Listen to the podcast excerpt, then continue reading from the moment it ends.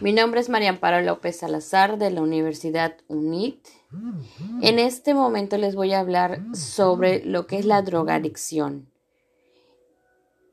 El tipo de causas que decidí apoyar es en la drogadicción, con el objetivo de contribuir en la reducción de la demanda de drogas con la participación de la comunidad, para consolidar la participación ciudadana, para preservar, mejorar y regenerar la algunas de las ONG a nivel local, nacional e internacional que apoyen esta causa y con este interés son la Comisión Nacional contra las Adicciones, CONADIC, el Instituto Mexiquense contra las Adicciones, IMCA, Instituto para la Atención y Prevención, Sistema Nacional de Apoyo y Consejo Psicológico, Panorama Epidemiológico del Consumo de Drogas, Efecto de Drogas y Combinaciones de Drogas. Las ONG pueden apoyar en esta causa para contar con sistemas de atención organizados y basados en la evidencia científica o en las prácticas empíricas de calidad que respetan los derechos humanos, identificar temporalmente la existencia de otros trastornos físicos y mentales que pueden presentar las personas con dependencia a drogas y proporcionarles alternativas accesibles de atención integral o de reducción de riesgos y daños, ofrecer tratamientos que reconozcan y actúen ante la posibilidad de enfrentar el escaso apego terapéutico y la residencia en recaídas, proporcionar facilidades a diferentes poblaciones, sobre todo en las que se presentan condiciones de mayor vulnerabilidad social para asistir a tratamiento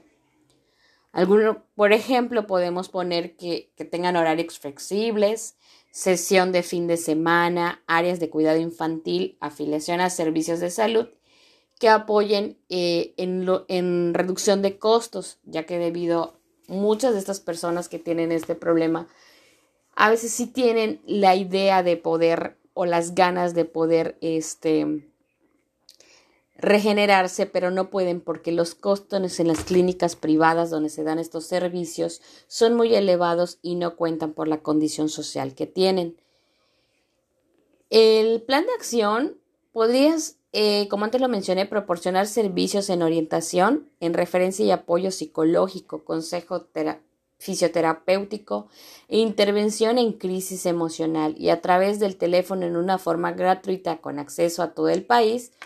podría proporcionarse este, la ayuda e información puntual y requerida que deben de, contar eh, estas personas. como comentaba anteriormente, las ONG aparecieron en la década de 1950. Entonces se formaron como un organismo internacional no establecido por acuerdos gubernamentales y de este momento los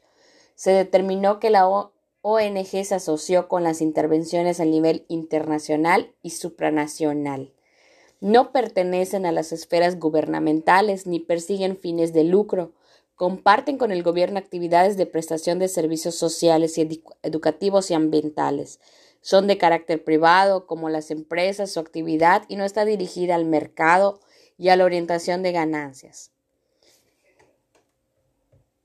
En este caso, yo decidí hablar sobre este tema y llevar una, investigación eh, un poquito a fondo sobre este documental,